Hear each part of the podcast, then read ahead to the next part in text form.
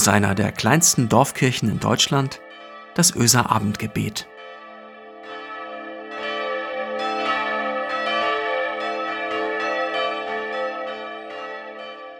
Herzlich willkommen zum Öser Abendgebet. Heute am Montag, am 29. März 2021.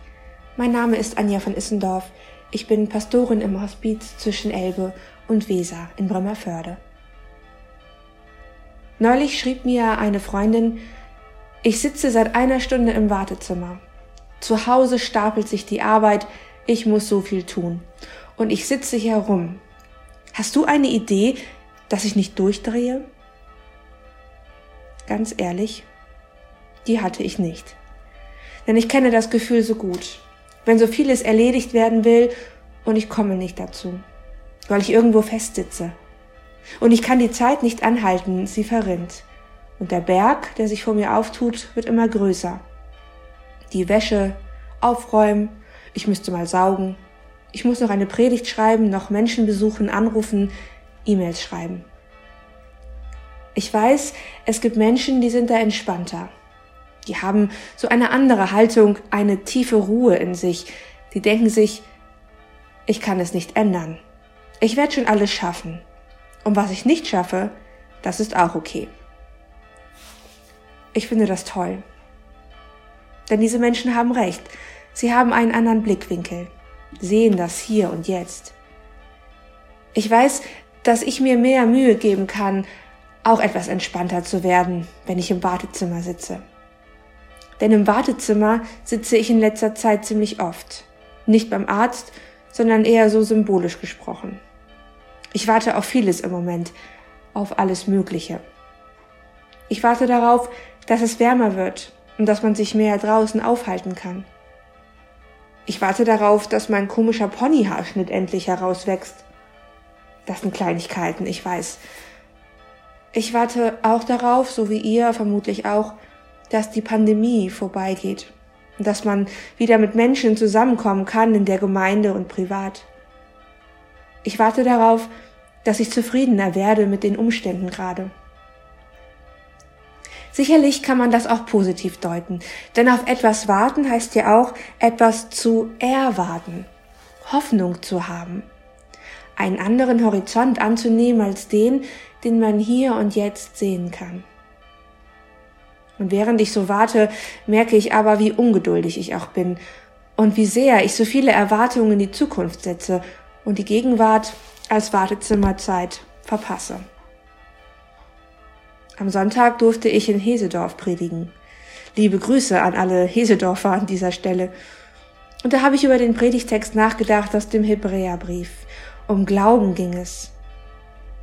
Im Text heißt es, es ist aber der Glaube eine feste Zuversicht auf das, was man hofft, und ein Nichtzweifeln an dem, was man nicht sieht. Es ist aber der Glaube eine feste Zuversicht auf das, was man hofft, und ein Nichtzweifeln an dem, was man nicht sieht. Wenn ihr euch den Regio-Gottesdienst angeschaut habt, dann wisst ihr vielleicht noch, worum es ging. Und auch wenn nicht, dieser Gedanke ist uns wohl allen nicht fremd. Das ist es doch, was Glauben so schwer machen kann, dass Glauben immer auch etwas mit Warten zu tun hat. Glauben heißt, von einer Wirklichkeit auszugehen, die ich noch nicht sehen kann. Glauben heißt, jetzt schon etwas anzunehmen, was ich erst noch verstehen werde, was sich mir noch nicht völlig erschließt und glauben, das ist nicht immer einfach. Das ist nicht immer gleich. Das muss sich immer wieder neu durchsetzen im Alltag. Oder? Und dann gibt es sie, diese Vorbilder im Glauben, die Menschen, die ihr Vertrauen und ihre Hoffnung im Hier und Jetzt so stark erlebt haben, dass sie andere damit angesteckt haben. Ich denke an Jesus, wie er vor 2000 Jahren sich auf den Weg gemacht hat nach Jerusalem, nicht wusste, was am Ende dieser Woche stehen würde, aber eine Hoffnung und einen Glauben hatte, der ihn da durchgetragen hat. Und ich denke an andere Vorbilder des Glaubens.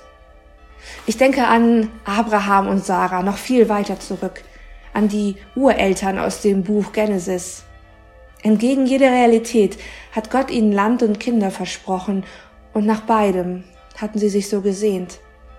Lange haben sie gewartet, sind müde geworden darüber, haben andere Wege gesucht und dann, entgegen aller Erfahrung, die sie bisher gemacht haben, Sarah bekommt ein Kind als alte Frau und die Zukunft wird geboren. Und es dauert noch, bis die Verheißung wirklich wahr wird. Glauben und Vertrauen. Mehr bleibt ihnen nicht. Ich denke an Dietrich Bonhoeffer, viele Jahre später. Ein beeindruckender Theologe, intelligent und voller Ideen und Idealismus. Im Dritten Reich, im Widerstand, lebt er gefährlich und er weiß es genau. Er könnte auswandern, aber er entscheidet sich dagegen. Er spürt Verantwortung, er hat Hoffnung, auch wenn alles dagegen spricht in dieser dunklen, schweren, kalten Zeit. Er kämpft gegen die Hoffnungslosigkeit, die Menschenverachtung. Er wird selbst eingesperrt. Jetzt spricht alles dagegen, sein Leben scheint vorbei zu sein, seine Hoffnung ausgelöscht. Aber Bonhoeffer glaubt weiter und schreibt dieses wunderbare Gedicht, von guten Mächten wunderbar geborgen, erwarten wir getrost, was kommen mag. Gott ist mit uns am Abend und am Morgen und ganz gewiss an jedem neuen Tag. Bonhoeffer wird hingerichtet, sein Glaube überlebt, für uns alle. Und ich denke an eine junge Frau im Krankenhaus. Vor ein paar Jahren in Hannover in meiner Ausbildung habe ich sie besucht. Sie ist schwer an Krebs erkrankt. Hoffnung gibt es wenig, aber sie hatte trotzdem viel davon. Auch wenn die Ärzte ihr keine machten, sie machte sie sich selbst. Sie nutzte ihre Zeit, war lebensfroh, schminkte sich, hörte Musik, ging raus, wenn sie konnte, lachte viel. Leben ist jetzt, hat sie gesagt. Kein Wartezimmer. Ganz egal, in wie vielen onkologischen Wartezimmern sie sitzen musste. Ob sie ihre Hoffnung aus Gott heraus hatte? Kann schon sein, sagte sie. Da ist jemand, der sie begleitet. Da spürt sie. Alle diese Menschen, alle diese Vorbilder im Glauben gehen mit, wenn wir durch unseren Alltag gehen. All diese Menschen glauben mit, wenn wir zweifeln und unsicher sind.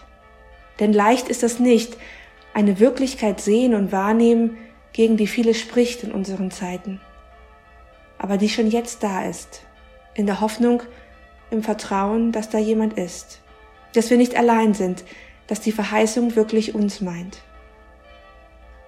Jetzt beginnt sie, die stille Woche, die Karwoche, Leiden und Sterben Jesu. Und wir gehen mit. Und wir leiden und wir sterben.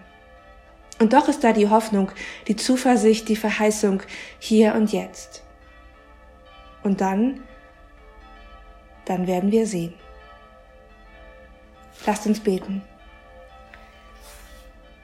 Herr, wir wollen an dich glauben, daran, dass du mit uns gehst und bei uns bist. Allzu oft erwarten wir etwas, warten wir auf etwas, allzu oft fürchten wir uns vor etwas, einer Erfahrung, einer Diagnose, einer Trennung. Schenke uns einen Glauben, der tiefer geht, der weiter sieht, der das neue Licht schon erahnen kann. Sei bei uns in dieser Woche. Schenke uns eine Ruhe und Stille, die uns auf dich hören lässt sei bei uns an diesem Abend, in dieser Nacht und an jedem neuen Morgen. Amen.